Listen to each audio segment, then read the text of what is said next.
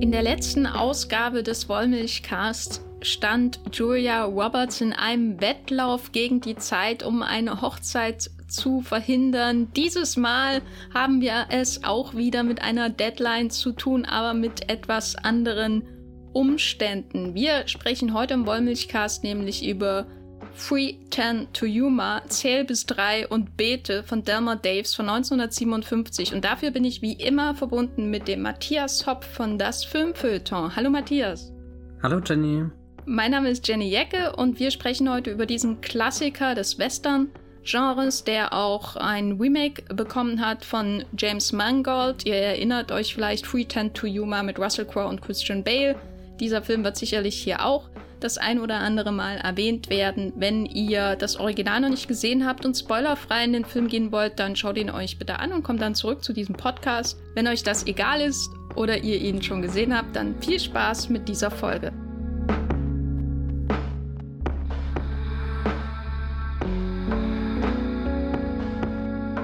Zähl bis drei und bete. Kommt das in dem Film irgendwann vor? Betet jemand was, was, was hat dieser deutsche Titel mit Pretend to Humor zu tun? Matthias, klär mich auf. Ich, ich glaube, der soll vor allem den, den, den Druck ab, ab, abbilden, den, den man in dem Film spürt. Du hast ja schon gesagt, das ist ein Wettlauf gegen die Zeit und naja, wenn man bis drei zählt, kommt man vielleicht auch bei drei Uhr irgendwann an und zehn Minuten. Hm. Was, was passiert denn um drei Uhr zehn nachmittags dass man da unbedingt darauf hinarbeitet, da zu einem Zeitpunkt irgendwie hinzukommen. Sag mal, wor worum geht's in diesem Free Ten to Yuma? Ist das ein Prequel von The 1517 to Paris von Clint Eastwood? Klär uns auf. Ja, ich, ich meine, Clint Eastwood, da wäre ja die Verbindung eigentlich nah, aber ich befürchte, die Film, Filme haben einfach gar nichts, also wirklich gar nichts miteinander zu tun. Aber um mal hier kurz die, die Überleitung zu, zu vollenden, worum es in dem Film geht. Wir beginnen mit einem Outlaw namens Ben Wade, der überfällt eine Postkutsche und erschießt dabei den Kutscher. Also das ist schon jemand, der hart ins Gericht zieht, sich das nimmt, was er will und da ereignet es sich, dass auch ein Farmer den, den ganzen Überfall beobachtet mit seinen Söhnen. Der steht ein bisschen auf Distanz, aber dann wird er früher oder später auch damit reingezogen und, und muss einfach zugucken, wie, wie der Outlaw mit seiner Bande da sein Unwesen treibt. Das ist eine ziemlich fiese Situation, weil ich glaube, auch in dem Farmer stellt sich irgendwo die Frage, könnte jetzt nicht was dagegen unternehmen, hätte ich den Kutscher retten können, aber dann gleichzeitig muss er ja auch an seine eigene Familie denken, an seine Söhne, die da da sind, an sein Geschäft, was irgendwie in den Bach runtergeht. Also der Farmer befindet sich definitiv nicht in einer mächtigen Position, der gute Dan Evans, als dass er den Ben Wade, den Outlaw, da direkt zur Strecke bringt. Und dann geht der Film ein bisschen weiter und alle Figuren, die wir im Opening kennengelernt haben, begegnen sich wieder, nämlich in der Stadt Bisbee, eine kleine Stadt mit einem sehr schönen Saloon. Da äh, kehrt der Outlaw mit seiner Gang ein, ganz unerkannt und er gibt sogar noch dem Sheriff den, den freundlichen Hinweis, Achtung, da ist was Furchtbares passiert und der Sheriff kennt natürlich nicht alle Leute in der Umgebung und, und reitet dann los und merkt eigentlich gar nicht, dass er da in die äh, Falle gelegt wurde. Aber wie es der Zufall so will, gibt es dann nochmal eine Begegnung mit dem Farmer und ja, was passiert eigentlich dann? Oh Gott, der Plot ist eigentlich sau kompliziert dafür, dass ich eigentlich sagen wollte, der Film ist so, so einfach und klar strukturiert. Oder ich bin einfach nur sehr schlecht im Erklären. Auf alle Fälle, egal was dann in diesen zehn Minuten passiert, an die ich mich nicht erinnern kann. Die, die Geschichte läuft irgendwie darauf hinaus, dass der Farmer, der in Geldnot ist, um, um hier seine Farm am Leben zu halten, um seine Familie zu ernähren, der bekommt einen ordentlichen Preis, 200 Dollar werden ihm angeboten, wenn er den Wade, der, der sich ja Bisbee befindet, wenn er den packt und nach Contention City bringt und dort um 15.10 Uhr, also um 3.10 in den Zug nach Yuma setzt und, und da wandert er dann direkt ins Gefängnis im Idealfall, der böse Bube in diesem Film. Also es ist so, so ein bisschen so, ein Mann wird gezwungen, über seinen Schatten zu springen, um jemanden irgendwo hinzubringen, den er eigentlich gar nicht mag. Genau, eine klassische Western-Story. Vorlage für diesen Film war eine Kurzgeschichte von Elmore Leonard, ich kann mir nicht vorstellen, wie das eine Kurzgeschichte sein soll, wenn ich hier schon fünf Minuten rumstotter, bis ich ansatzweise das schon irgendwie umschrieben habe, was da passiert. Ich meine, wie, wie, wie, ja gut, Elmore Leonard ist auch der bessere Erzähler als ich, ja. Also ich weiß nur so viel, dass bei der Vorlage zum Beispiel nicht erwähnt wird, warum der Farmer unbedingt Geld braucht. Insofern hast du schon mal bestimmt sechs Dialogszenen abgespeckt in der Kurzgeschichte. Aber ihr kennt Elmer Leonard wahrscheinlich durch Out of Sight oder Jackie Brown. Mhm. Sind aber auch jetzt alles nicht die, die leichtesten, also am schnellsten zu erklärendsten Geschichten, die er sich so ausdenkt. Nee, oder? auf jeden Fall nicht. Aber das hier ist schon eine vergleichsweise einfache Geschichte, die für den Film ein bisschen angereichert wurde, vor allem natürlich auch was den Hintergrund des Farmers angeht. Und das hängt, glaube ich, auch damit zusammen, was Delmer Daves also den Regisseur, der als Drehbuchautor in Hollywood angefangen hat und der auch dafür bekannt war, dass er den Drehbüchern nochmal den letzten Schliff gegeben hat, äh, wo er selber keinen Credit hatte zum Teil, was ihn interessiert an Menschen und vor allem an Menschen in Western. Also falls ihr Delmer Daves nicht kennt, dann müsst ihr euch nicht schämen. Ihr müsst auch, euch auch nicht schämen, wenn ihr andere Regisseure nicht kennt. ich will hier auf jeden Fall nicht damit suggerieren. Aber Delmer Daves hat so einfach das Problem, dass er von den äh, französischen Autoren Freaks, äh, ist glaube ich nicht der Fachbegriff, den Filmkritikern, die die Politik des Auteurs in den 50er und 60er Jahren popularisiert wurde, äh, nicht so vereinnahmt wurde und auch Andrew Saris, der das nach Amerika gebracht hat. Und ich hole hier mein, meine Kopie von The American Cinema äh, Directors and Directions 1929 bis 1968 raus der hat ihn eingeordnet in die Kategorie 6, äh, was schon mal nicht gut ist, weil man könnte auch in der Kategorie 1 stehen bei Pantheon äh, Directors, also die Regisseure im Pantheon, wo man dann, weiß nicht, Ernst Lubitsch, Max Oeffels, Josef von Sternberg, Hitchcock und so weiter und so fort, äh, Hawks äh, sein können. Nein, hier, der Dama Davis ist in Kapitel 6 bei Lightly Likeable, neben, was, wofür man sich auch nicht schämen muss, äh, Henry Hathaway zum Beispiel oder Mitchell Leisen, aber das fasst schon zusammen, wie Daves, sage ich mal, wahrgenommen wurde, als er noch gelebt hat. Und das hat dazu geführt, dass sich mit seinen Filmen nicht so intensiv auseinandergesetzt wurde, wie wahrscheinlich mit anderen, dass auch er nicht so einen Regiekult erhalten hat, wie zum Beispiel auch Anthony Mann oder so. Und ich muss sagen, das ist natürlich total unverdient, weil Delmer Daves Filme, die wenigen, die ich bisher gesehen habe, sind ziemlich großartig. Also ich würde hervorheben hier an dieser Stelle vor allem auch The Hanging Tree, den ich sehr toll fand, weil sie sich dadurch auszeichnen, dass sie sich sehr stark so für die Frage nach äh, dem Guten im Menschen interessieren, aber auch die Frage, wie Menschen in diesen seltsamen Umständen des Wilden Westens mit anderen zusammenleben können und wie sie das vielleicht auch brauchen, um überleben zu können. Und wenn wir an den Western denken, dann denken wir wahrscheinlich eher an einsame Männer auf Pferden oder einsame Männer nicht auf Pferden. Aber meistens sind es schon sehr einsame Männer. Und hier ist das Interessante natürlich bei Free Tend to Humor, dass hier auch zwei Menschen zusammengeworfen werden, die eigentlich nicht zusammengehören, aber sie müssen irgendwie zusammen durchkommen, obwohl der eine eigentlich gerettet werden will von seinen Banditenkollegen und der andere ihn zum Gefängnis bringen will. Und das ist nur mein kurzer Abriss von bitte schaut mehr Filme von Delmar Daves, weil die sind richtig gut. Und Free Time to Yuma ist für mich dafür auch wieder ein weiterer Beweis. Ein großer Unterschied zu anderen Western ist nämlich bei Free Time to Yuma auch, dass der Held, der nominelle Held, unser Farmer, eigentlich kein Revolverheld ist, er ist kein Frontiersman, er ist kein Professional, wie man sie zum Beispiel bei Howard Hawks oder Bud Whittaker hat, sondern eigentlich ein normaler Typ, oder? Wie würdest du ihn beschreiben, Matthias?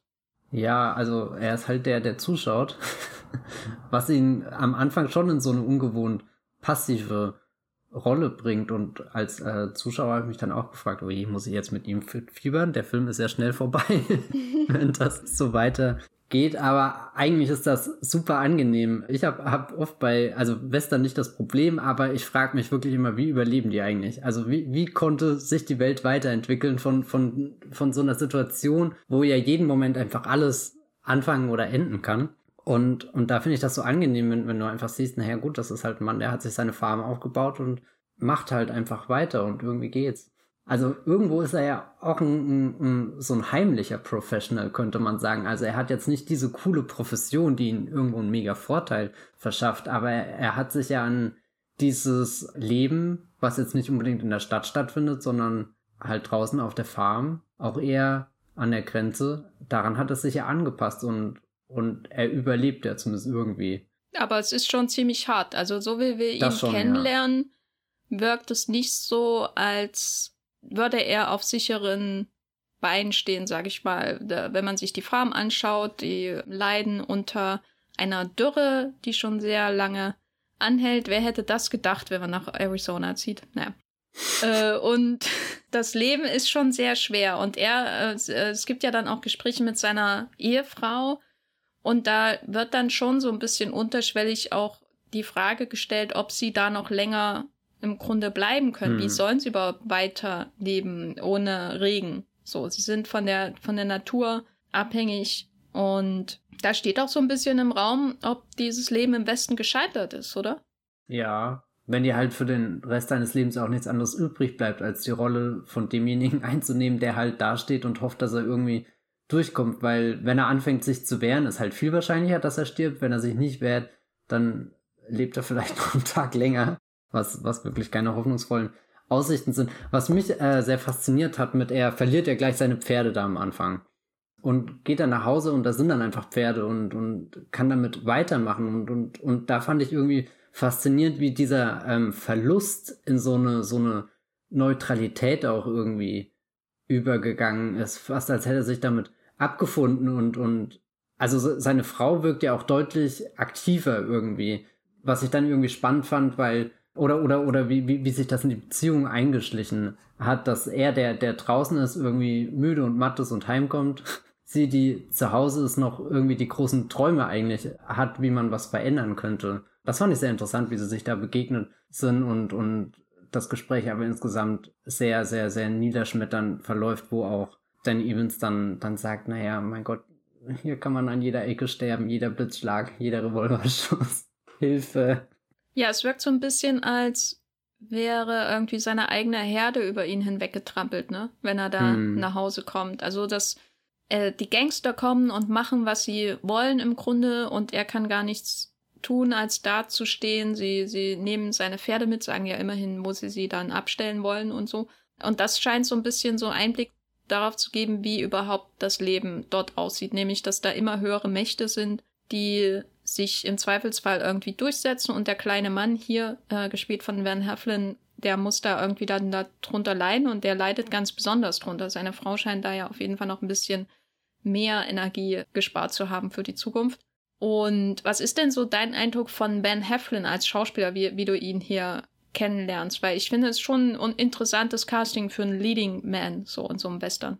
Also ich finde, er bringt ein ungewohnt strahlendes Gesicht mit. Nicht, dass er besonders fröhlich ist und viel grinst, aber ich gucke dieses Gesicht an und das, das ist unerwartet klar für so einen Film. Also gerade bei, bei dem Titel bis drei und bete könnte ich mir auch eher irgendwie so, so jemanden vorstellen, wo du schon siehst, da pulsieren die Augen, da, da fließt der Schweiß über die, die, die Stirn. Also jemand, der, der viel mehr am Rand der Verzweiflung ist, aber dadurch, dass er, ob, oder, oder er seine Situation würde das ja auch alles rechtfertigen. Aber da meine ich wieder, da steckt dieser, dieser kleine Professional drin. Aber vielleicht ist der kleine Professional auch einfach nur jemand, der so weit aufgegeben hat, dass er nicht mal mehr die Emotionen aufwenden kann, um sich aufzuregen, was ihn ja noch trauriger und hoffnungsloser machen würde.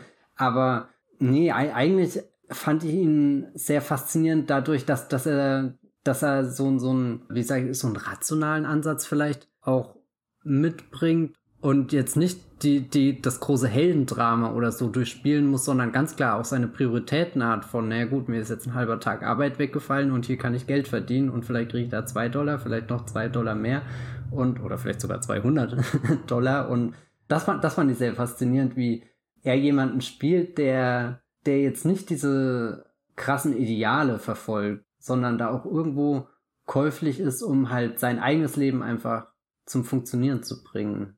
Was dann auch irgendwie so die, die Frage aufwirft mit, ist er jemand, der an, an einer großen Gemeinschaft in diesem Wilden Westen interessiert ist? Oder ist er doch eher so, so ein Eigenbrötler, der halt nur mit seiner Familie abseits von allem hofft, sein Paradies zu finden.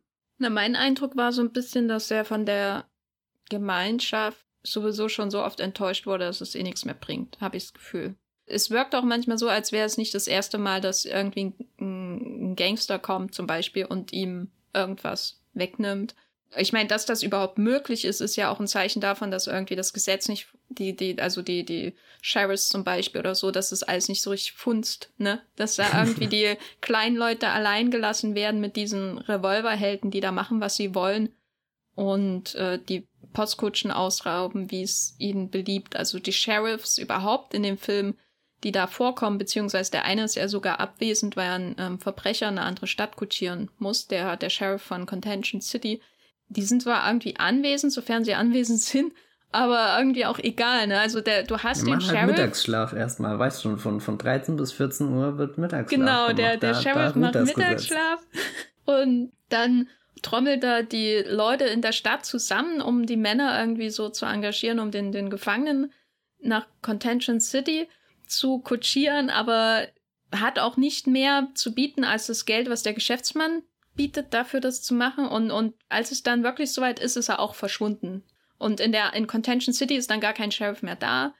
Und die Leute, die sich melden, erst dem Van Heflin-Charakter zu helfen, die verschwinden dann auch sehr schnell, als ihnen klar wird, was für eine Übermacht an Banditen ihnen da entgegentritt. Und das ist für mich schon so Ausdruck von, da wurde jemand sowieso schon seit langer Zeit irgendwie allein gelassen von irgendeiner, sag ich mal, Struktur oder, oder Macht oder so, die da eigentlich für Ordnung sorgen könnte, aber die ist entweder noch nicht so weit entwickelt oder kuscht halt vor den Banditen, dass, wie gesagt, mir dann auch der Eindruck entstand, dass Van Heflins Figur das nicht zum ersten Mal erlebt, was er da macht. Und deswegen hat er wahrscheinlich mal aus einer schlechten Situation gelernt und macht einfach gar nichts, als er die Banditen da sieht und gibt ihnen auch die Pferde und was ich dann interessant fand, bevor wir auf seinen Gegenspieler beziehungsweise mögliches Romantic Comedy Interest zu sprechen kommen, ist die Frage, macht er diesen, also diesen Job dann annimmt, ist es mhm. nur Geld oder auch ein Drang, sich zu beweisen, weil man irgendwie sich selbst nicht genug ist?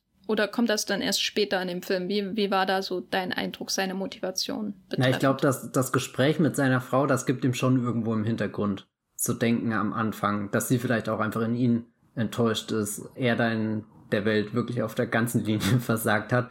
Aber weiß nicht, ob das am Anfang schon wirklich so, so rauskommt. Ich glaube, am Anfang steht da wirklich eher dieser, dieser pragmatische Gedanke mit, boah, kannst du dir überhaupt vorstellen, wie, wie geil uns diese 200 Dollar aus der Scheiße rausreiten können. Und, und da, da finde ich interessant, dass er nicht ausflippt. Er ist ja eigentlich eine, eine sehr ruhige Präsenz irgendwie und ähm, was, was, was ich faszinierend fand, dass, dass er jetzt nicht wirkt wie jemand, der einen krummen Job annimmt, weil er keine andere Wahl hat. Er hat keine andere Wahl und braucht das Geld, aber er macht halt den Job einfach, weil es einfach ein Job ist, der, der da ist, der, der verfügbar ist und, und irgendwie blendet er die, die, die Umstände und wie, wie komplex das eigentlich sein könnte, moralisch gesehen oder so.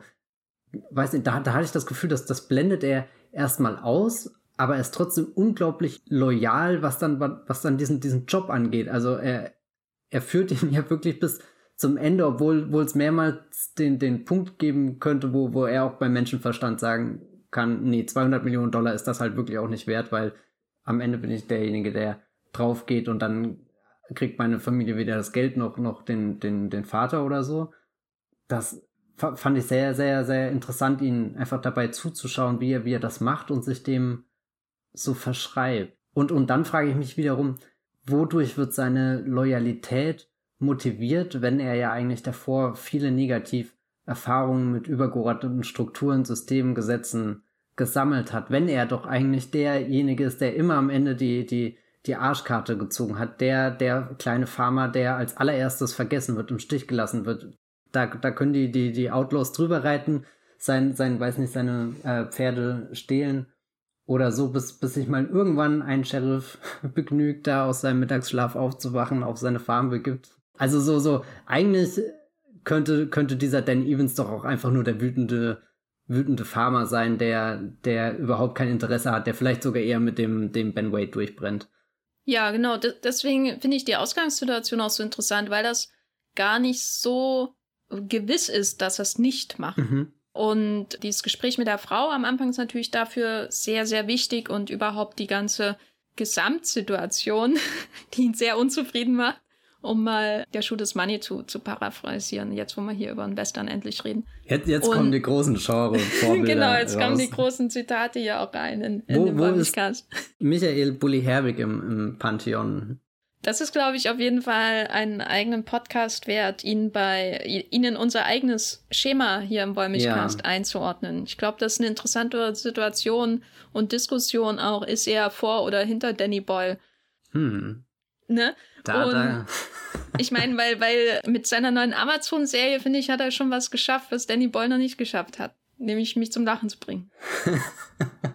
Aber ja. Wie, das heißt, du hast nie bei der Schuh des Manitou gelacht? Doch, die, also ich mochte schon die Sky Dumont Sachen, die, die fand ich schon lustig. Doch, das muss ich zugeben. Jetzt holt sich noch jeder ein Eis und dann machen wir uns los. Oh Gott, jetzt, jetzt stehe ich hier wieder großer Fan von der Schuh des Manitou, aber ich habe den Film halt auch schon muss, seit bestimmt 15 Jahren nicht gesehen. Man muss sich nicht dafür schämen, den Schuh des Manitou zu mögen. Das ja. Schämen beginnt dann erst bei Traumschiff Surprise und so weiter. Das ist für mich ehrlich gesagt der wichtigere Film. Schuh des Manitou kenne ich nur aus TV-Ausstrahlungen. Traumschiff Surprise ist früher sogar als DVD im äh, Schrank gestanden. Gut, ich weiß nicht, wie ich jetzt mit dieser Information umgehen soll. Weil, weiß Deswegen, ich auch nicht. Ich dachte einfach nur, Offenlegung, Transparenz ist wichtig. wir bezeichnen uns hier durch Ehrlichkeit aus im Wollmilchcast. Danke, dass du das mit uns geteilt hast. Also mit uns meine ich mich in der Mehrzahl, natürlich. Ja, gerne äh, euch hier. Äh. Um, genau, aber Pretend to Humor ist ja eigentlich unser Thema. Wo waren wir denn überhaupt? Ach, der Farmer und seine Motivation. Genau. Also mein Eindruck war, bei dieser Frage, warum zieht er das so durch, bis hin zu alle haben ihn verlassen und er macht's trotzdem. Selbst der Geschäftsmann ist ja der, der ist ja quasi der Letzte, der abspringt. Was auch überraschend ist, oder? Der Mr. Butterfield. Ja, ich, ich fand seine Figur sowieso sehr überraschend, weil die Geschäftsmänner ist ja auch so ein, so ein Archetyp des Westerns. Man, also hier gibt's in dem Film sowieso nur so klassische Figuren des Westerns. Man hat den Farmer, man hat den Banditen, die Ehefrau, das Saloon Girl, das so ein bisschen äh, moralisch etwas laxer ist als zum Beispiel die Ehefrau. Das ist so ein klassischer Heilige und Ture Kontrast im Western, der hier aber ganz anders irgendwie umgesetzt wird, den ich sehr, was ich sehr interessant finde, wie mit dem Saloon Girl hier, hier verfahren wird, die da an der Theke steht am Anfang. Und dann gibt es natürlich den, den Town Drunk, also den Betrunkenen, mit dem auch anders verfahren wird, wo man auch die ganze Zeit denkt, irgendwann wird er doch irgendwas Lustiges und Dummes machen oder er wird abhauen und nein, aber er ist in Wirklichkeit der, der doch am ehesten treu ist. Und man hat natürlich den Sheriff soweit überhaupt vorhanden und die äh, blonden Kinder, die Amerika in die Zukunft äh, tragen oder was auch immer. Und ähm, bei dem Geschäftsmann finde ich es interessant, weil es natürlich viele Western gibt, wo das sehr unsympathische Figuren sind. Also vor allem natürlich sowas wie Spiel mir das Lied vom Tod oder so weil das halt die Kapitalisten sind, das sind die, die die Idylle des Wilden Westens kaputt machen mit ihren Angelegenheiten und die haben keine Ehre, sondern noch Geld, bla bla bla. Und hier ist es aber interessant, weil er wirkt auf den ersten Blick so, er ist auch genauso gecastet wie jemand, der nie harte Arbeit machen musste in seinem Leben wahrscheinlich, immer nur irgendwie in Postkutschen sitzt und Geld hin und her fährt, so in der Art. Aber wirkt trotzdem auch wie so ein bisschen wie ein Ehrenmann. Bis vor Schluss, äh, kurz vor Ende, wo er sieht, dass sein dass sein Leben in Gefahr ist und alles irgendwie sinnlos ist und dann verlässt er sogar Van Heflin. Und Van Heflin macht trotzdem weiter mit, mit der Sache, selbst als sein eigentlicher Auftraggeber abspringt. Und mein Eindruck war, er macht das, weil es eher darum geht, ein Zeichen zu setzen, dass hier noch jemand für Ordnung sorgt, so der Art. Dass hm. nicht alles den Gesetzlosen gehört. Also das hat schon auch was von Himmelfahrtskommando. Und schwingt da irgendwo die Fantasie mit, quasi von einer höheren Macht damit beauftragt worden zu sein und jetzt das so zu machen, wie es er machen würde, wenn er Sheriff wäre oder so, weil als Farmer steht er ja eigentlich nicht über dem Gesetz. Und klar, wir sind immer noch im Wilden Westen, das heißt, eigentlich kann eh jeder seinen Revolver ziehen, aber er hält sich ja doch schon sehr an die Regeln und dieser Auftrag gibt ihm die Mission, ein bisschen aktiver zu werden an den, den, weiß nicht, den Weichen der Macht oder irgendwie so, dass, dass das auch ein Ehrgeiz von ihm ist, der mitschwingt. Ja, es wirkt so ein bisschen wie ein Rollenspiel von einem Sheriff oder Westernhelden mhm. für so, für was, 90 Minuten oder so. Es ist ja auch das Interessante, dass der Film oder die Story und insgesamt das Konzept des Films natürlich sehr stark beeinflusst wurde von 12 Uhr mittags, wo es aber ein Sheriff, der auch ähm, sehr Richtung Sheriff gecastet wurde, sag ich mal, nämlich mit Gary Cooper der natürlich ein ganz anderes Star-Appeal und ganz andere Erwartungen mitbringt, als meinetwegen jemand wie Ben Heflin, der eigentlich, dem man eigentlich eher Nebenrollen erwarten würde. Und in 12 Uhr mittags ist es halt auch so, dass der ein Mann einfach alleine steht letztendlich, um für Recht und Ordnung zu sorgen, während die ganze Stadt ihm den Rücken zukehrt. Und er macht das halt einfach weiter. Aber da kann man immer noch sagen, ja, er ist halt Sheriff, ne? Das ist sein Ding.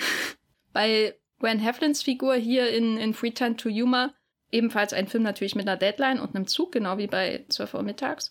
Da ist es wirklich alles irgendwie aus seiner weiß nicht, aus seiner Psyche heraus zu begreifen, sofern die überhaupt vorhanden ist. Weil ich würde jetzt nicht sagen, es ist irgendwie ein psychologisch extrem nuancierter oder tiefgreifender Film, aber es ist alles aus seiner Weltsicht und seiner Sicht von sich selbst heraus zu begreifen, warum er so weit geht. Es ist nicht irgendwie durch seine Rolle in der Gesellschaft oder so zu begreifen, weil er ist Farmer, er hat überhaupt keinen Beef.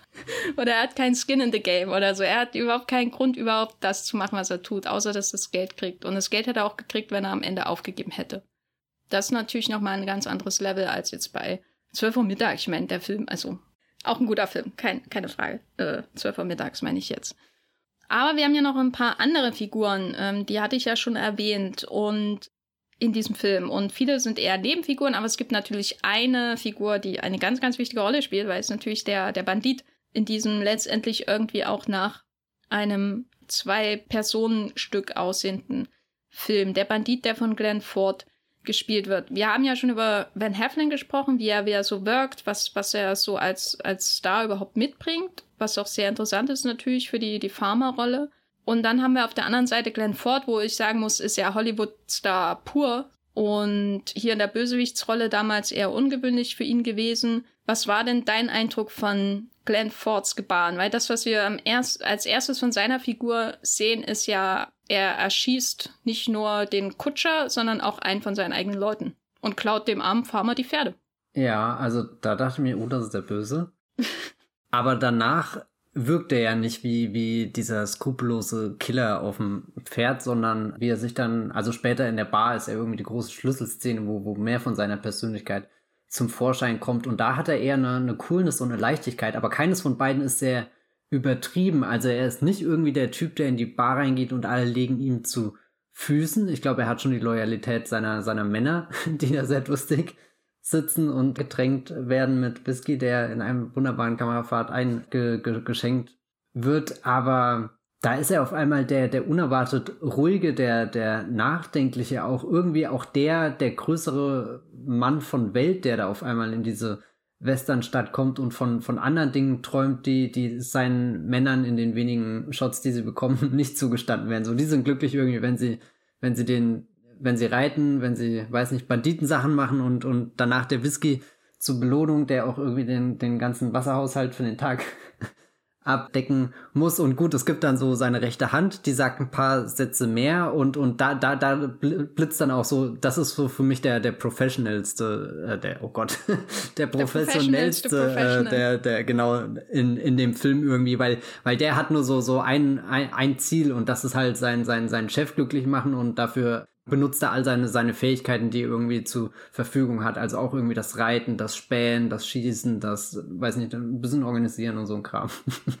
Aber auch jemand, dessen, dessen Horizont dann da auch schon aufhört. Also er, ich glaube, er hätte keine Ahnung, was passiert, wenn, wenn, wenn Ben Wade auf der Stelle einfach tot umfallen würde, dann wären die alle ein bisschen aufgeworfen. Wenn der Ben Wade kommt ja dann auch nochmal später ein zweites Mal in die Bar, wenn, wenn seine Männer wechseln, quasi, wenn, wenn dieses Umfeld, was ihn ja auch in irgendwie so eine, so eine Ecke drängt, halt in diese kriminelle, ruchlose Ecke, wo, wo, wo dann jemand wieder in die Bar reinkommt, der auch eher so, so ein einsamer Mann ist.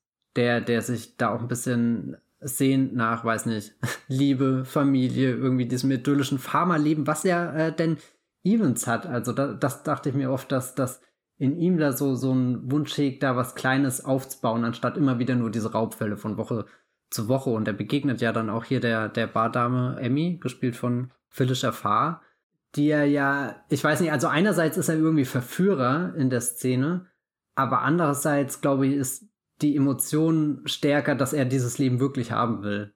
Also ich glaube, er, er schwankt da so ein bisschen zwischen, zwischen seiner alten Version, wo er Gangster und Playboy ist, und, und einer zukünftigen Version, die halt ein, ein Mann ist, der sich im Wilden Westen hingesetzt hat und sein Glück gefunden hat oder so. Das, das fand ich sehr faszinierend, dass das aus dem Typ, der ja am Anfang wirklich als super böse eingeführt wird, da sehr schnell eine Figur wird, für die ich auf einmal Gefühle hatte und mit der ich mitgefiebert habe und, und wirklich investiert war mit, was ist denn hier sein, sein Weg, was macht er überhaupt als nächstes? Also er, er spielt damit, dass er sich hier als, als jemand anderes ausgegeben hat, dass er den Sheriff mühelos reingelegt hat und trotzdem hat er es nicht eilig. Er kommt nicht weg, sondern setzt sogar sein, sein eigenes Leben aufs Spiel, dadurch, dass er irgendwie noch zwei Minuten länger mit, mit Emmy an der Bar verbringen kann oder später im Bett. genau, oder später im Bett. Ja, ich finde das, ich weiß auch nicht, will er wirklich irgendwie eine Farm haben oder nicht? Will er dieses Leben irgendwo entfernt? Scheint das sicher so eine Sehnsucht zu sein, aber es scheint auch gleichzeitig so die Gewissheit zu sein, dass es nur so wenige Chancen in seinem Lebensstil gibt, wo man überhaupt mal jemanden nah sein kann. Mhm. Und das sind dann eben diese, um einen anderen äh, großen Film zu zitieren, äh, Brief Encounters oh. von David Lean. Auch mit dem Zug, Chuchu. Genau, Chuchu. Warum haben wir eigentlich den Podcast nicht Chuchu-Cast genannt? Ich glaube, Wollmilchcast ist der bessere Name. Aber oh. ich weiß jetzt nicht, wie ich das argumentieren soll. Ähm, genau, und diese, diese kurzen Momente, wo sich irgendwie zwei Leben überschneiden und beide sich klar sind, das ist wirklich nur dieser eine Moment und dann ist es wieder vorbei. Das wird hier, finde ich, großartig inszeniert. Also schon allein die, also diese, was du erwähnt hast, diese Fahrten hin und her an der Bar entlang, mhm. als sie da dieser ganzen Riege von Banditen den Whisky einschenkt und man sich wirklich nur fragt, sind die alle innerlich so verdorrt? Wo ist das Wasser in ihrem Leben? Wie kann man nur so viel Whisky die ganze Zeit in dieser Hitze trinken? Immer eine ewige Frage auch für mich für, für Western-Filme. Und man hat erst diese Weite, auch diese Einstellung, ne? Und gleichzeitig wirken auch diese, diese Phalanx an Männern an der Bar wirkt auch natürlich irgendwie so einschüchtern. Das mhm. drückt irgendwie den Raum zusammen. Und gleichzeitig hat man dieses Hin und Her und Hin und Her von der Kamera, während die, sie die, die Wege von der Bardame verfolgt. Und dem gegenüber steht dann dieses immer kleiner, immer intimer werdende, ja, diese Zweierszene von diesen beiden Menschen, die ihre eigenen wunderschönen Großaufnahmen auch bekommen, als sie dann hinterher allein in der Bar sind. Und alles wirkt durch die Kadrierung auch so, so, als wären sie die einzigen Menschen auf der Welt in dem Moment.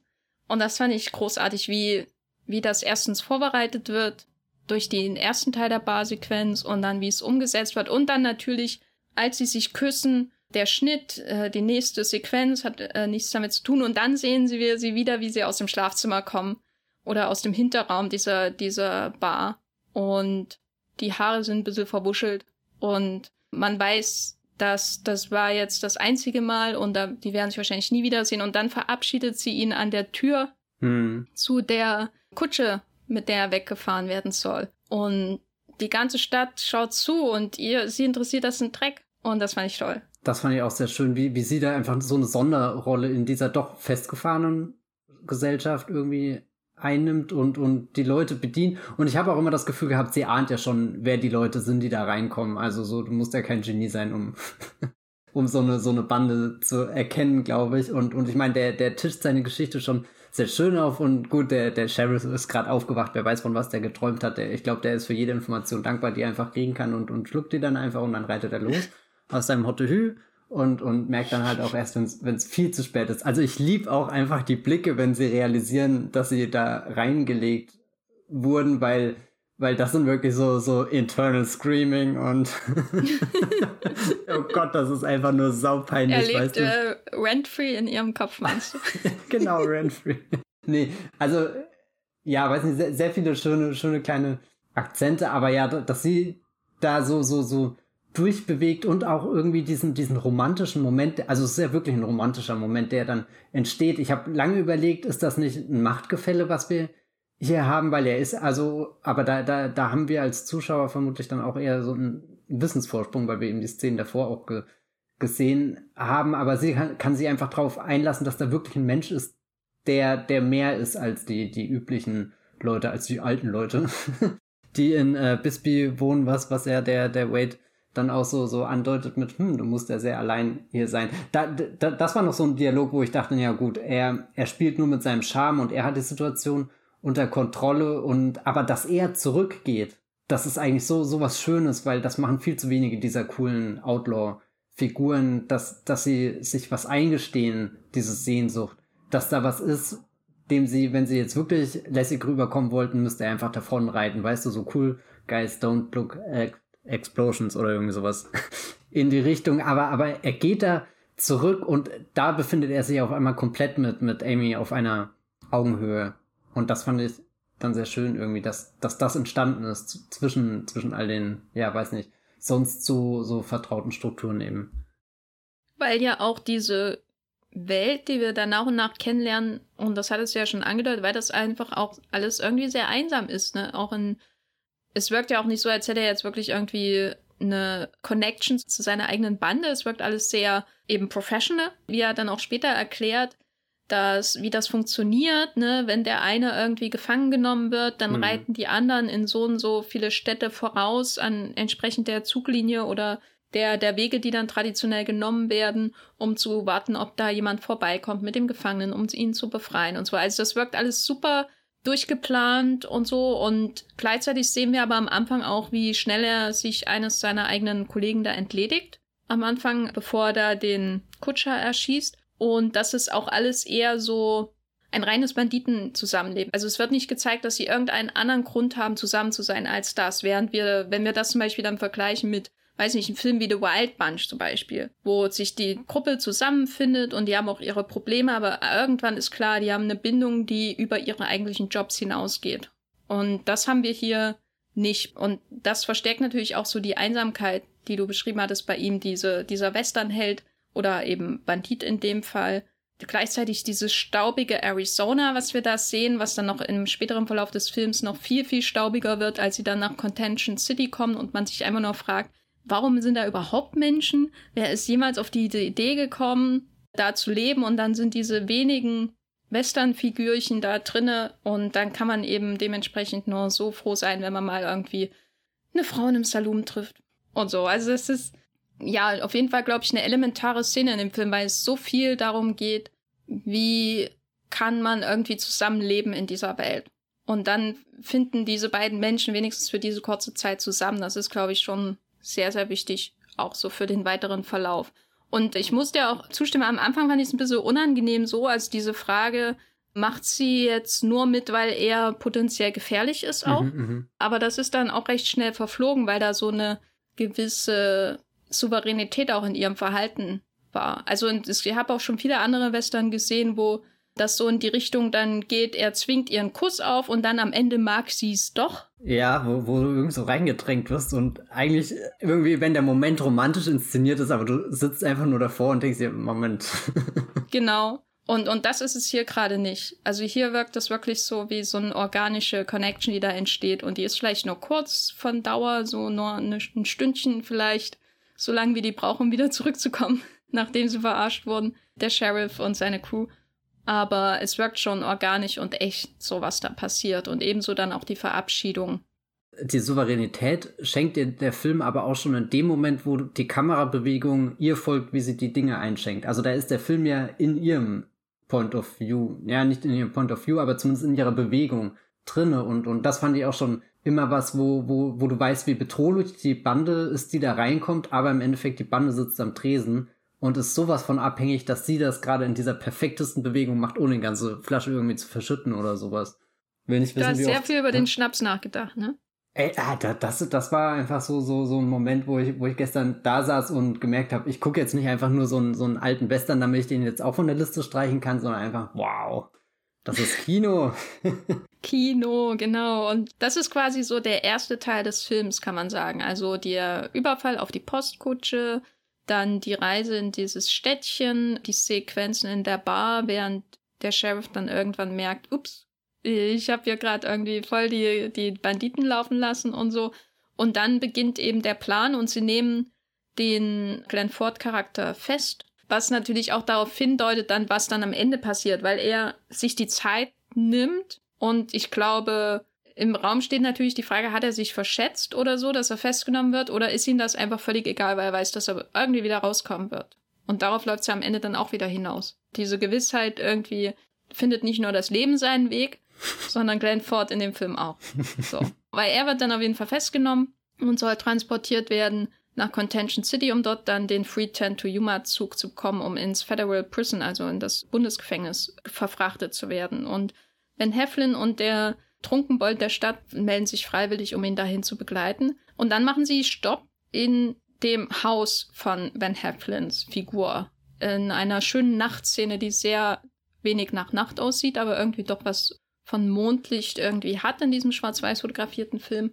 Und dann sitzen sie gemeinsam beim Abendessen. Kommen sich die beiden Männer dann näher. Da, da merkt man, dass dieser Ben Wade überhaupt nicht treu gegenüber Emmy ist. er hat gleich den nächsten gefunden, Dan Evans. Nee, um, um deine Frage zu beantworten, ja, da kommen sie sich näher, schon allein durch die Frage, soll ich dir dein Fleisch schneiden? So eine schöne intime Szene und Moment, also ja. wirklich, Mensch, das hast du doch im schönsten Liebesfilm nicht, kann ich dein Fleisch schneiden. also vor allem auch dein Fleisch. Könnte alles anderes sein. Hast du höchstens bei Hannibal von Ridley Scott. ich meine, sonst denkt man immer irgendwie an diese Spaghetti hier, Susi und Strolch, die, die sich zwischen den Liebenden äh, auflöst, aber, aber hier ist es einfach das, das geschnittene Fleisch. Ich fand, die, fand diesen, diesen Moment aus, aus mehreren Dingen bemerkenswert. Also einmal, weil, weil da diese, diese Connection zwischen den beiden Männern ist, aber auch nochmal Dan Evans, der sich hier irgendwie unterwürfiger macht, als er es sein müsste. Also einerseits, er lädt diesen Kriminellen in sein Heim ein, dieses Heim, was gerade auseinanderbricht, weil ihm eben vorne und hinten das Geld fehlt, das Wasser fehlt, die Ernte und so weiter ausbleibt und trotzdem wirkt dieses Heim unglaublich reich und, und er hat da Kinder, er hat da Familie, er hat da die Frau. Der, der Tisch ist dann doch irgendwie so reich gedeckt, dass es genug Fleisch gibt, um das auch wirklich noch in zwei zu schneiden. Also da, da, da ist dann eine unerwartete Fülle dafür, dass, dass seine Situation davor so, so miserabel wirkt und er ja den, den Job annimmt, weil er auch im Endeffekt keine, keine Wahl hat.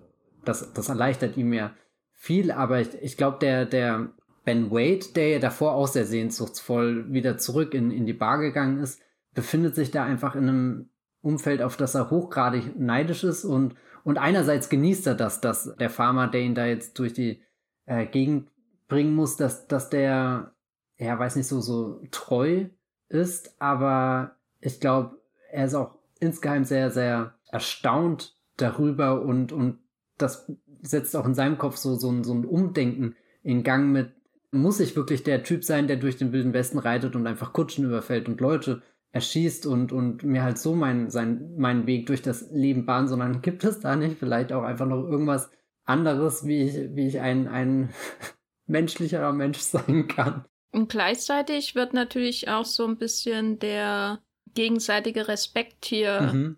potenziert, einfach weil der Farmer, der wirklich wenig hat, klar, das Essen ist da, aber gleichzeitig ist offensichtlich, dass er auf jeden Fall keine Reichtümer oder so verbirgt, aber er gibt ihm das Essen, er, er kümmert sich um ihn, er behandelt ihn auf einem humanen Level. Und was, was glaube ich natürlich sehr, sehr wichtig dann ist für die Beziehung von den beiden Figuren im späteren Film, so dieses, er ist auf eine Weise nett, wie er nicht nett sein muss zu dem Verbrecher. Mhm. Was auch interessant ist natürlich, weil er am Anfang so machtlos dasteht und zuschaut, der Van Heflin, der Dan, der Farmer, und da ist dieser rücksichtslose Bandit, der sich einfach nimmt, was er will, aber wenn dann quasi die Machtverhältnisse umgekehrt sind und der eine ist gefesselt und der andere hat das Messer, dann schneidet er ihm sein Fleisch. Ich komme immer wieder zurück auf das Schne äh, Fleischschneiden. Jetzt, jetzt, ich, ich glaube, er wird doch noch zum Professional hier. Also ich glaube, die, die, die Wade-Familie, wie sie hier in Erscheinung tritt, ist professionell, professioneller als die, die, die, die Outlaw-Gang, die gerade die Kutsche überfällt.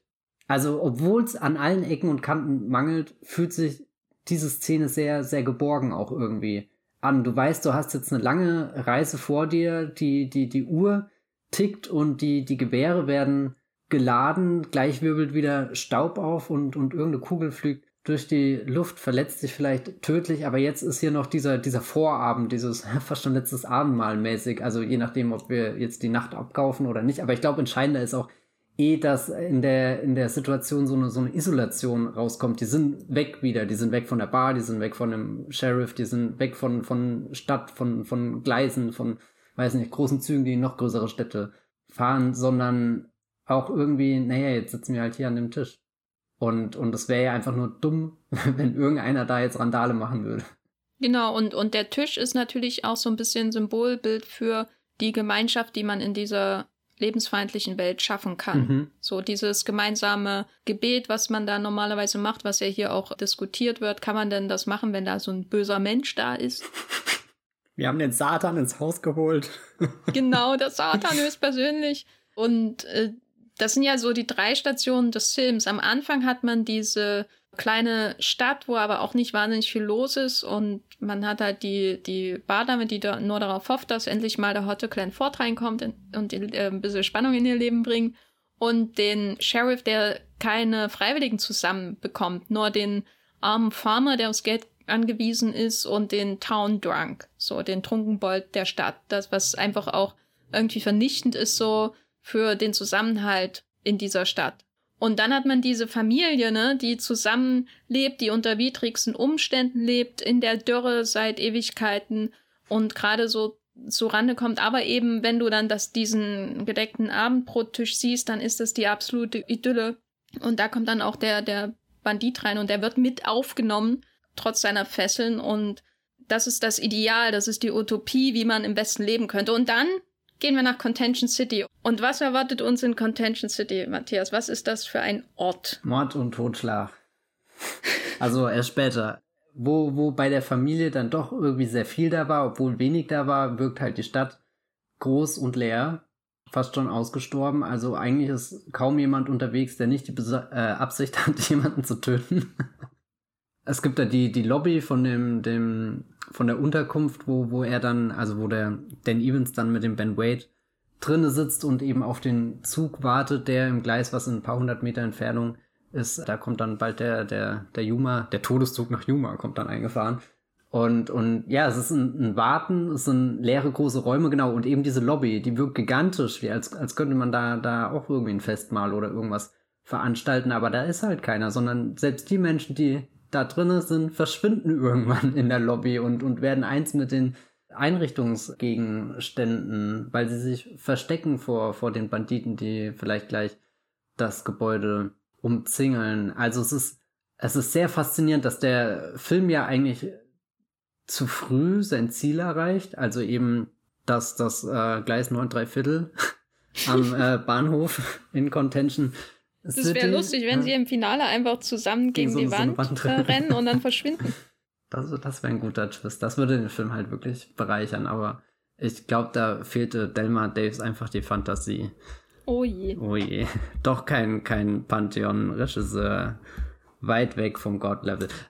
Nee, aber, aber wir haben ja, ich weiß, ich habe nicht auf die Uhr geschaut, aber ich würde so sagen, gefühlt sind wir eine halbe Stunde zu früh vor dem Finale des Films schon an der, an der, an der finalen Location angekommen.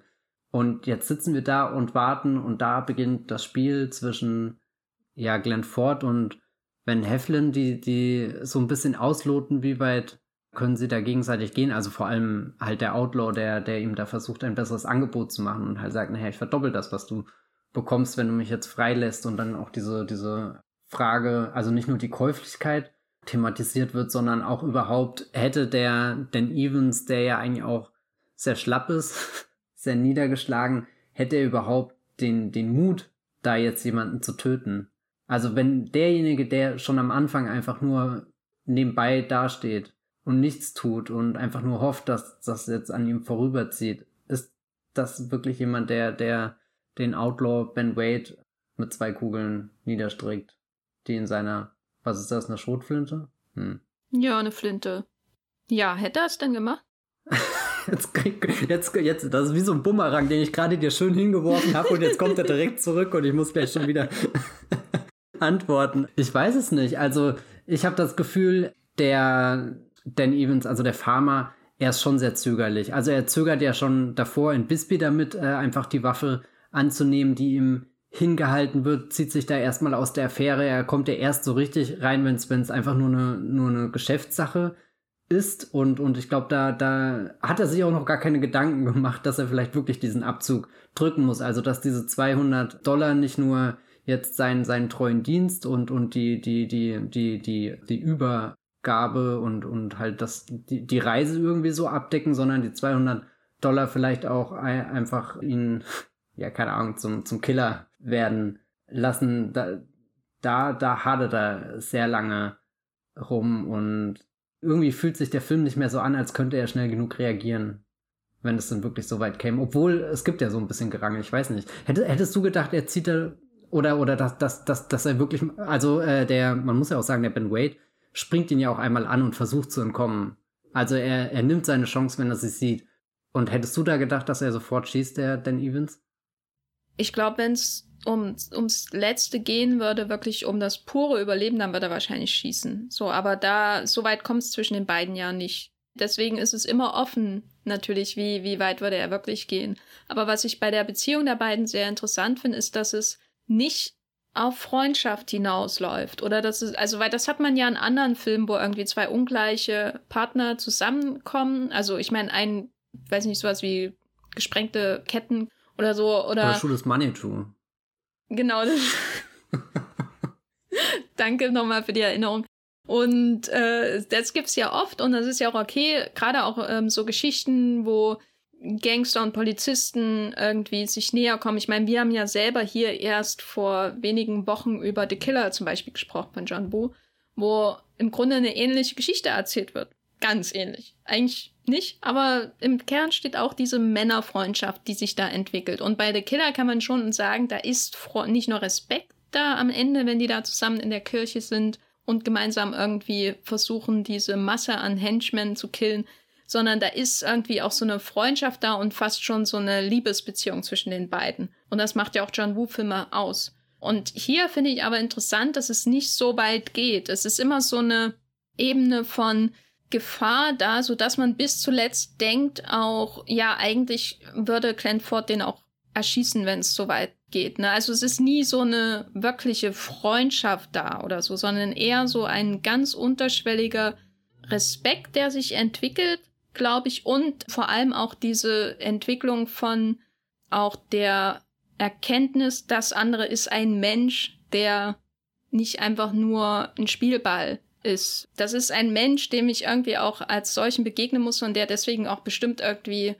ähm, was Besonderes ist auf dieser Welt. Weil das, was wir am Anfang sehen, ist ja, Glenn Ford killt einmal die zwei Leute, als wäre das, wären das einfach nur Flaschen, die er von einem Stein runterschießt. Das ist völlig egal, dass es Menschen sind. Und so geht er bis mit seiner Bande bis zu Ende um. Also das ist ja ziemlich krass, wie der mit seiner Bande umgeht und dass ihm eigentlich völlig egal ist, ob die Leute sterben oder nicht. Aber wenn er halt die, die Van Heflin-Figur, wenn er der begegnet und diese Beziehung sich entwickelt, da habe ich schon das Gefühl, am Ende ist da so eine Erkenntnis da, das ist ein Mensch, ein anderer Mensch, der irgendwie was wert ist. Was, glaube ich, auch sehr wichtig ist für diese wie schon erwähnt, sehr düstere Sicht auf das Leben im Wilden Westen in dem Film, wo, wo jeder irgendwie für sich alleine steht im schlimmsten Fall und niemand sich um irgendwas kümmert und man wird halt niedergetrampelt, wenn man nur ein kleiner Mann ist. Also das war zumindest mein Eindruck. Oder siehst du bei denen eine Freundschaft am Horizont? Ich glaube, die, die, die richtigen Freundschaft-Vibes habe ich dann erst in den letzten Minuten des Films, da, da passieren ja dann doch nochmal so zwei, drei Schritte, die aufeinander zugegangen werden. Davor, die, diese vielen Szenen in dem, dem Raum, in dem sie sitzen, auf dem Stuhl, auf dem Bett und so, die waren für mich vor allem eben von, von, von Ungewissheit geprägt und, und den verschiedenen Faktoren. Also einmal diese Frage, töte ich wirklich einen Menschen? Und dann eben diese andere Frage von, was ist mein Wort wert, dass ich dem Sheriff gegeben habe, für 200 Dollar das zu tun, wenn, wenn er mich hier jetzt gerade auch fast für 400 Dollar kaufen kann und ich kann das Geld wahnsinnig gut gebrauchen und also eigentlich fand ich das sehr angenehm, dass, dass, dass der Film es schafft, diese, diese Ungewissheit so lange aufrecht zu halten, bis halt wirklich die Kugeln fliegen, weil, weil die, die, die Bande eintrifft, äh, den, den Outlaw quasi gefunden hat und dann, dann so eine größere Macht im Gang ist, was natürlich auch irgendwie erleichternd ist, dass der, der Held der Geschichte nicht zu der schlimmsten Entscheidung gezwungen wird. Also vielleicht hat er da auch einfach Glück gehabt.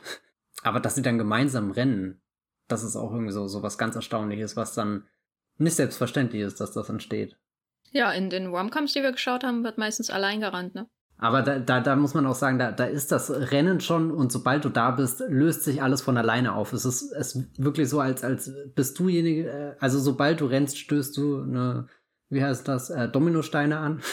und die fallen dann alle wie geplant wunderbar um und, und du kannst schon, du, du spürst schon richtig, wie, wie der Film tief Luft holt und jetzt boom, alles in einem Ding raus. Aber wenn die zwei hier rennen, da müssen sie ja die Hindernisse erst überwinden und da können wir vielleicht drüber reden, wie, wie der Film so mit seiner Umgebung umgeht, mit den, den Distanzen, die es da am Ende noch zu überwinden gibt, obwohl ja eigentlich alles super nah ist. Also ich meine, die, die haben ja die, die, die, die King Suite hier eigentlich direkt am Bahngleis, könnten schnell rüberspringen, aber, aber sie rennen gefühlt eine halbe Stunde durch die Stadt. Weil, weil diese, diese große luftige Lobby, die verwandelt sich ja dann in einer, im quasi düstersten Moment des Films in wirklich einen grauenhaften Horrorort, weil der Town Drunk, äh, der Trunkenbold, äh, der tatsächlich nüchtern ist bis zum letzten Moment und der auch zu dem Farmer steht und auch mithilft und so, der wird einfach brutal ermordet und dann hängt der in dieser Lobby. Man sieht immer seine, man sieht seinen Schatten und man sieht seine Stiefel und diese Schatten, die sind ja direkt wie aus dem Horrorfilm irgendwie. Also das ist so das Grauen, äh, was da auf einmal in dieser luftigen Lobby über allem hängt, äh, wortwörtlich. Äh, hm. Und aus dieser Lobby entfliehen sie dann gezwungenermaßen, weil der Zug sich ankündigt. Und dann geht's hinaus in die Stadt. Und das ist dann das Interessanteste. Du hast ja im Vorfeld gesagt, dass du den Western dann eher mit ähm, Landschaftsaufnahmen assoziierst. Und hier haben wir schon über die diversen Räume und Räumlichkeiten und die, den, das Aussehen dieser Städte gesprochen.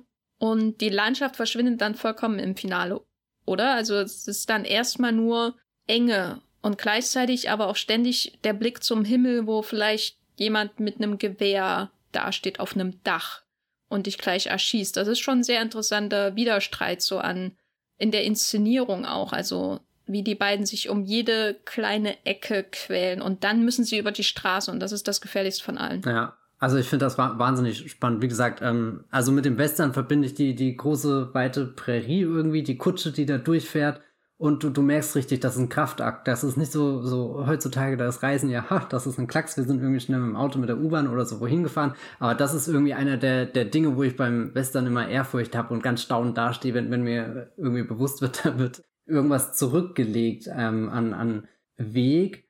Und, und eigentlich könnte, könnte dieses Finale in, in, zwei Minuten vorbei sein mit sie gehen einfach über die Straße, setzen den Typ in den Zug, der Zug fährt weg und, und dann ist vorbei, aber es ist trotzdem ein unglaublicher Kraftakt, dorthin zu kommen und, und, und du hast das gerade schon gesagt, du, du hast so viele Widersprüche, es ist einerseits eng, aber andererseits hast du auch diese, diese epischen Blicke und, und trotzdem lauern überall Banditen, also nicht nur wenn du irgendwie die Wüste durchquerst, musst du aufpassen, sondern selbst hier, wo ja der Grund oder, oder ein, ein noch konkreterer Grundstein für, für, für Zivilisation gesetzt wird, eben dadurch, dass du eigentlich Häuser hast, die dann wiederum schon wieder ver, äh, ver, verlassen wurden von den meisten Menschen. Aber da kommt der Zug rein und der Zug, das hast, glaube ich, du mal irgendwann im Podcast gesagt, ist ja auch immer so, so der, der Wegweiser für den, den Fortschritt. Also mit dem Zug kommt was Neues an, irgendwas, was, was, was weiterentwickelt wird, aber sie, sie, sie sind also es würde keinen Unterschied machen, ob sie gerade durch die, die Prärie rennen oder jetzt einfach nur diese eine Straße überqueren müssen. Es ist beides die, die gleiche Herausforderung und, und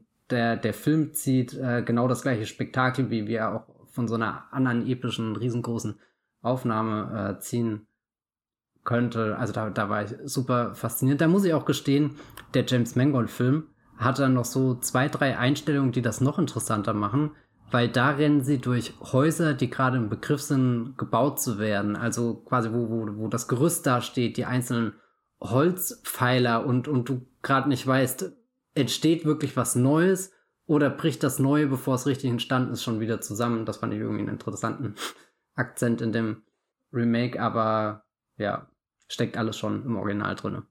Wobei ich bei dieser Contention City Version schon das Gefühl hatte, die hat ihre besten Tage schon gesehen, oder? Also man sieht manchmal so Ruinen, das sieht dann manchmal aus, oder da war ich mir auch nicht sicher, ist da jemand mittendrin das Geld ausgegangen beim Bauen? Weil ich fand diesen, diesen, bevor wir da jetzt zum, zum Finale kommen, ich fand die, das schon interessant, dass man einerseits diese super luftige große Lobby in dem Hotel mhm. hat, aber wenn man so die Shots über die Stadt hat, die man hat ja öfter auch so Aufnahmen, ähm, die einem die ganze Gegend zeigen und dann sieht man den einsamen Reiter, der da auf die Kamera zukommt oder dann eben im Finale, wenn dann die Bande in die Stadt reitet und so. Und das sieht schon alles sehr desolat aus, nicht nur verlassen und irgendwie auch ähm, von der Umgebung nicht unbedingt, sage ich mal, menschenfreundlich. Auf mich wirkt es schon so, als wäre das so, als wären da schon Leute hingezogen und die hätten versucht, ihr Glück zu machen. Also Contention City war ja auch eine Goldgräberstadt. Aber zu dem Zeitpunkt, als die Handlung hier stattfindet, habe ich nicht das Gefühl, als geht, geht, gehe es in dieser Version von Free Ten to Yuma um Aufbau, sondern eher um, wer ist denn hier eigentlich noch übrig geblieben? Wer, wer hat den Absprung nicht geschafft, bevor das zu einer Geisterstadt ja. wird? Ja, wer, wer, wer ist so lange tatenlos rumgestanden und hat einfach nur zugesehen, was passiert? Und oh ja, das Main-Theme des Films. Nee, aber ich glaube, glaub, der, der ganze Film, also der Titel Three Ten to Yuma, sagt dir ja auch, die, die Endstation oder das, das große Ziel ist, was, was wir in dem Film ja auch nicht mal zu sehen bekommen. Also dieses tolle Yuma, da wo es sogar richtige Gefängnisse gibt, wo jemand wie dieser unberechenbare Ben Wade, der da machen kann, was er will, der da morden kann, wie er will und so, wo da in dem Yuma existierte die Vorstellung, dass, dass, dass da Rechtschaffen, äh, äh, also Recht gesprochen wird oder was auch Immer. Ähm, und, und der Zug rast ja auch wirklich durch. Also er macht ja nicht mal Halt. Also doch, er macht halt, aber auch nur für so ein paar Minuten. Aber wenn du ihn verpasst, dann, dann, dann ist er weg und du musst halt, weiß nicht, wie, wie viele Stunden warten, bis, bis der nächste Zug sich an, an diesen Ort verirrt und, und dann dieses ganz kleine Häuschen, was da dann neben den Gleisen steht, wirkt halt, also es gibt dir nicht die Hoffnung, dass, dass im Contention City nochmal der Aufschwung passiert, dass da nochmal jemand investiert, sondern, sondern die ganze Bewegung ist Richtung Yuma. Also so, so, jetzt könnt ihr aufspringen, jetzt müsst ihr aufspringen, weil wer weiß, vielleicht regnet es nie wieder an diesem Ort. Wo du schon Regen sagst und aufspringen. Der Dampf des Zuges schweift über die Gleise. Äh, die Leute können sich kaum noch sehen. Auf der einen Seite stehen die Bande der Gangster und wartet nur darauf, dass sie endlich den Farmer abknallen kann, um mit ihrem Boss wegzureiten. Und auf der anderen Seite steht der Farmer mit dem Boss, der Ben und der Dan, gespielt von Van und Glenn. Nee, Glenn und Van. und das ist dann die große Frage. Was, was passiert als nächstes? Das ist zum ersten Mal, dass wir so eine, fast schon eine Art Stand-off-Situation wie in einem, in einem Western haben. also so die du Duellsituation, aber natürlich hier verkompliziert durch den Dampf dieses Zuges und dem Ungleichgewicht, was die Stärke an Männern angeht. Also auf der einen Seite die ganze Gruppe, auf der anderen Seite die zwei. Und dann kommt eine, ein Moment, der fast die ganzen romantischen Komödien übertrifft, die wir zuletzt gesehen haben, wo der Ben Wade sagt, du musst mir vertrauen, entweder springe ich jetzt oder ich verarsche dich und spring nicht und du bist im Arsch. Und dieses, du musst mir vertrauen, bevor sie gemeinsam auf den Zug springen und er einfach so den Rücken kehrt auch seinen Kollegen gegenüber und der eine wird ja sogar noch abgeknallt, sein treuester Gefährte. Das ist einfach, ach, das ist doch, schöner als in manch Liebesfilm, was da im Finale passiert, oder? Und, und der, ich habe noch nicht mal vom Regen gesprochen, dem Gewitter, was sich ankündigt, was einfach mega ist. Ja, also ich glaube, der, der Nebel ist ja schon mal das, das erste großartige Detail, was, was die Szene total überhöht und, und ich könnte mir auch vorstellen, wie sie, wie sie, also du, du hast ja schon tausendmal gesehen, wie, wie so eine Lok irgendwie eingefahren kommt und, und jemand steigt aus, aus dem Waggon aus, jemand anders wartet am Bahngleis und die beiden fallen sich in die Arme, küssen sich, umarmen sich, äh, keine Ahnung, Dampf.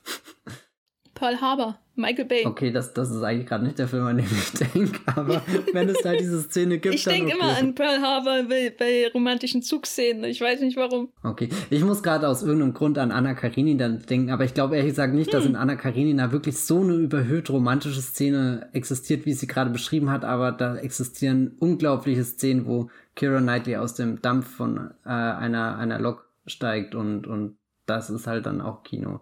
Oder das, das ist das ultimative Kino. Nee, ich finde diesen, diesen Moment in, in Street Yuma auch absolut großartig. Auch, auch, wo du, wo, wo ich selbst die, die Luft anhalte, weil, weil der ganze Film davor mir so viele Dinge angeboten hat, die passieren könnten und dann trotzdem immer irgendwie einen Weg gefunden hat, nicht offensichtlich zu wirken, nicht, nicht gewollt, unberechenbar, sondern einfach nur, nur mit, das passiert jetzt aus den Figuren heraus, die, die entwickeln sich, das ist zwar irgendwie die Reise, den, den, den Pfad, den sie gehen müssen, aber, aber ich habe trotzdem gebannt jede, jede kleine Entscheidung verfolgt und, und das ist dann auch, auch ein Moment, der, der, der mich einfach sehr belohnt hat, dadurch, dass, dass das Herz dann so, so, so mithüpft und, und du einfach denkst, yes, da passiert irgendwas Größeres, was Besseres, irgendwas, was, was Neues, was, was, was nichts mit dem Niederschmetternden zu tun hat, mit, mit dem der Film angefangen hat. Also ich bin bei dem Gespräch zwischen Dan Evans, dem Farmer, und seiner Frau am Anfang, da bin ich fast weinend auseinandergebrochen, weil das alles so,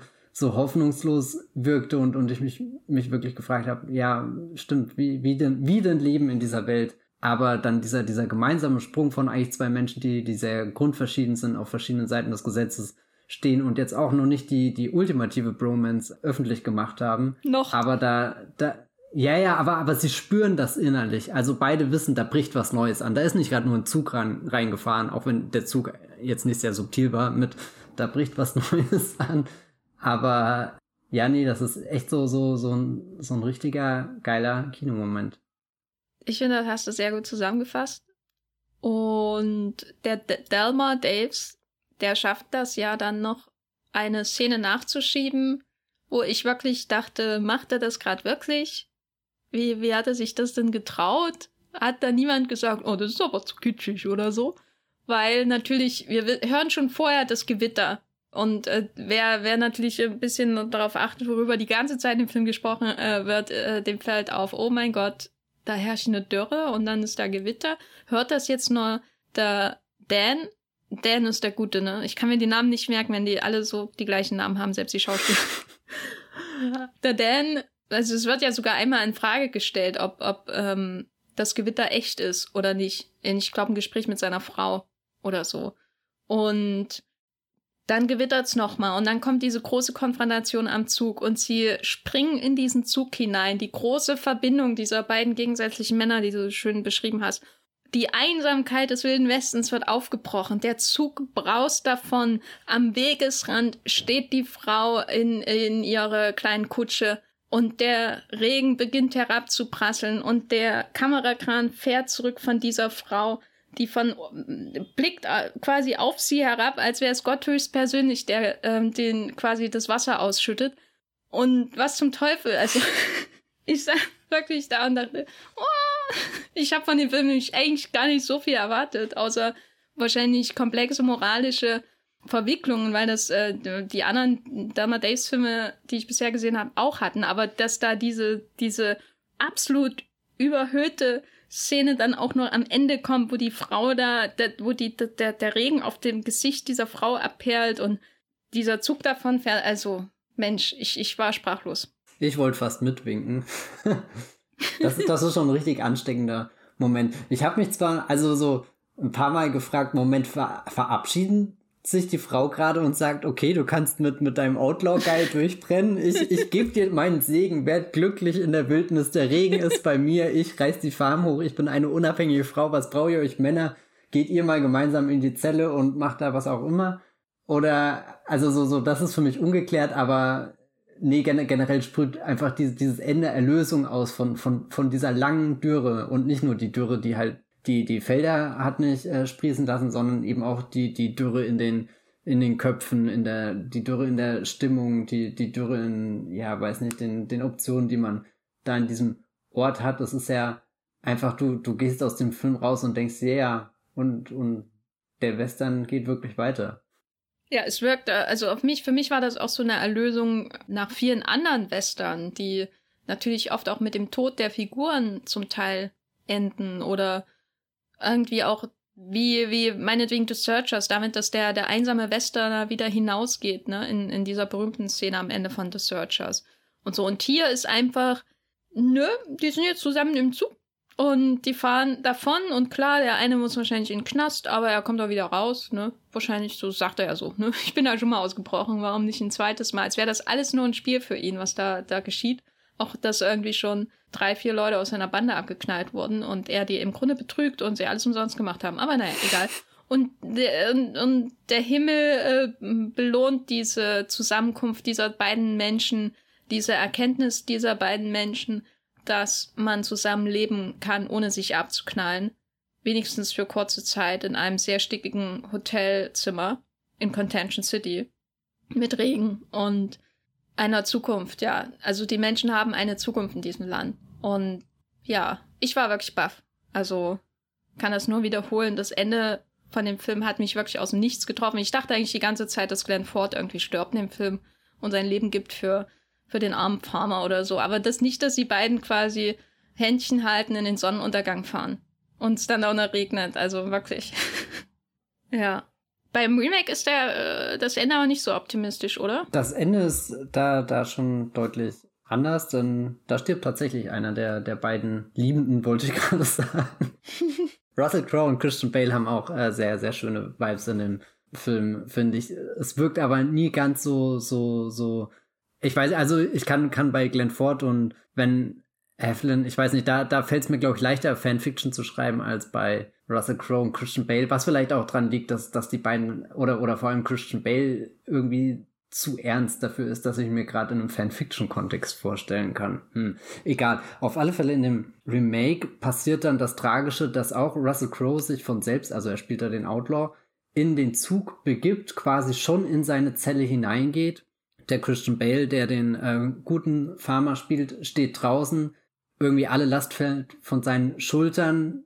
Alles ist geschafft und dann taucht von hinten der, der, die rechte Hand des Outlaws auf und erschießt quasi den Guten und das auch zum Entsetzen von, von Russell Crowe selber, der, der in dem Moment sich eigentlich schon von seinem alten Leben verabschiedet hat, aber da, da kommt dann nochmal irgendwie dieser, dieser, dieser, diese, dieses unangenehme Gefühl zurück, dass, dass die Menschen, die du dein Leben lang irgendwie trainiert hast, dass sich die in so, so, so einem radikalen Loch verfangen haben, wo sie irgendwie nur dieses eine Objective haben und, und dann einfach schießen, obwohl wohl sie irgendwie, äh, die Situation hat sich schon weiterentwickelt, so read the room.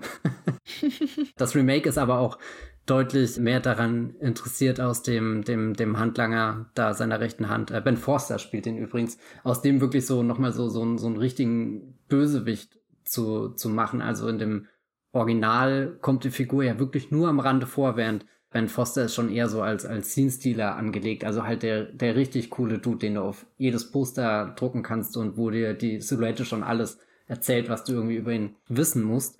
Genau, Russell Crowe erschießt dann quasi seinen eigenen Mann, eben aus, aus Wut darüber, dass jetzt hier der gute Farmer aus sein Leben lassen musste. Aber was das Remake auch noch verändert, ist, dass der Sohn des Farmers, gespielt von Logan Lerman, im Finale noch eine entscheidende große Rolle spielt und damit hineingeschüttet wird. Also die, die Familie wird ja im Original dann doch eher sehr, sehr weit abgegrenzt und, und, und da besteht nie die Gefahr, dass die auch wirklich in Mitleidenschaft ähm, gezogen wird, außer für diesen kurzen Moment, wo, wo sie äh, eben im, auf, der, auf, der, auf der Farm selbst sind, aber, aber im Finale, da geht's ja, da hast du ja dann nur die Männer, während der Logan Lerman, der bringt da nochmal so die Idee mit rein, dass, dass dieser Dan Evans ja noch verletzlicher eigentlich ist und ich glaube, man könnte, also einerseits ist das Ende dann sehr, sehr negativ dadurch, dass ausgerechnet der Typ, der, der schon am Anfang am Arsch war, dann am Ende tot ist, aber andererseits übernimmt halt sein Sohn irgendwie die Rolle und das heißt, die nächste Generation verändert vielleicht was. Ich glaube, man könnte das auch hoffnungsvoll interpretieren. Der, der Wade, also Russell Crowe, fährt in den Sonnenuntergang allein in der Gefängniszelle in der Bahn, aber er pfeift und sein äh, Pferd kommt dann nebenher geritten das heißt, auch für ihn gibt es ein Leben, was, was außerhalb von einem düsteren Kerker irgendwie stattfindet, sondern er wird da vermutlich sehr schnell wieder rauskommen. Was aber auch irgendwie mich dann fragen lässt, warum hat er sich dann überhaupt da reinbegeben, wenn er sowieso plant, wieder auszubrechen? Also für wen spielt er jetzt noch diesen, ja, diese Gefangennahme, diesen, ich will nicht sagen, dass er den Wandel spielt. Ich glaube, der Wandel ist schon echt, aber warum macht das sich so umständlich? Ich meine, es ist mega cool, wenn der Zug wegfährt, er pfeift und das Pferd rennt hinterher. Das ist ein sehr toller Shot. Aber ja. Geht's, geht's, ähm, ich habe das Remake wirklich gar nicht mehr in Erinnerung. Geht's da auch die ganze Zeit darum, dass Christian Bale das nur macht, weil er das Geld braucht? Weil das kann man ja beim Original sagen, dass er das alles mitmacht und sich dann auch dafür entscheidet, mitzufahren, damit der seine Belohnung bekommt, dass alles mit rechten Dingen zugeht und vor allem damit der seiner eigenen, also der Farmer jetzt, so seinen eigenen Ehranspruch irgendwie gerecht werden kann, indem er diese Tat vollendet. Das finde ich auch so interessant in der Beziehung zwischen den beiden. Von der Grundprämisse sind die Filme schon extrem ähnlich. Er hat hier auch mit, mit seinem Land, mit Dürre und keine Ahnung, hat er am Anfang auch gleich, geht alles hoch.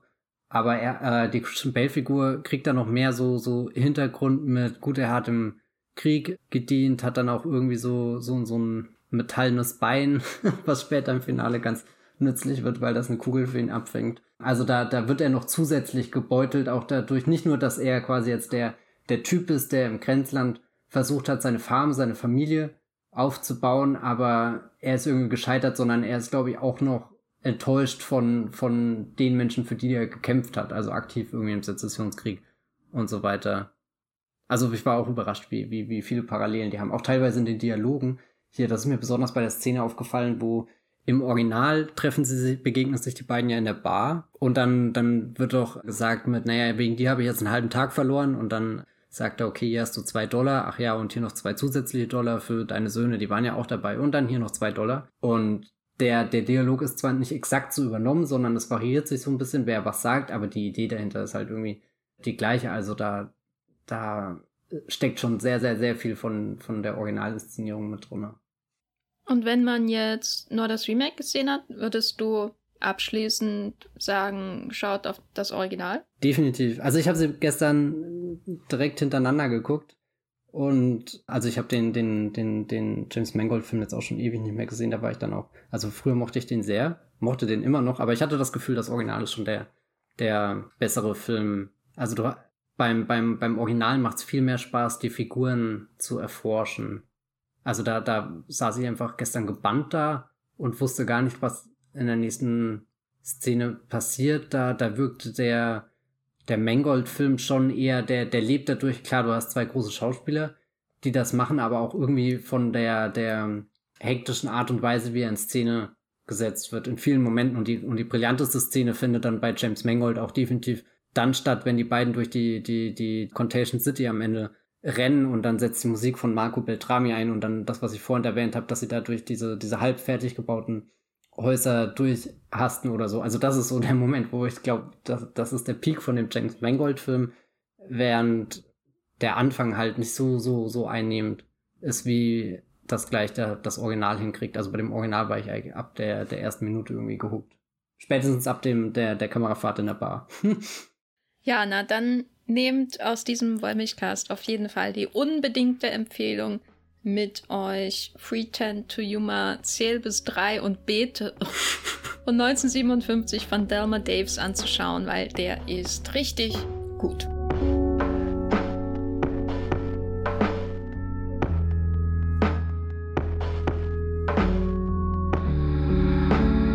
Damit haben wir hier beim Wollmilchcast unsere kleine Western aus den 50er Jahren Reihe eröffnet, die wir jetzt in den nächsten Wochen so ein bisschen weiter verfolgen werden. Wir haben da schon eine Auswahl gemacht und am Anfang stand Free Ten to Yuma von Delma Daves, den wir, wie gesagt, sehr empfehlen können. Matthias, wo bist du im Internet zu finden, um uns alle zu informieren über die neuesten Projekte von James Mangold? Das tue ich auf twitter.com als at bibelbrox mit zwei, äh, drei E auf meinem Blog das Filmfeuilleton.de und auf Movieplot auf movieplot.de. genau.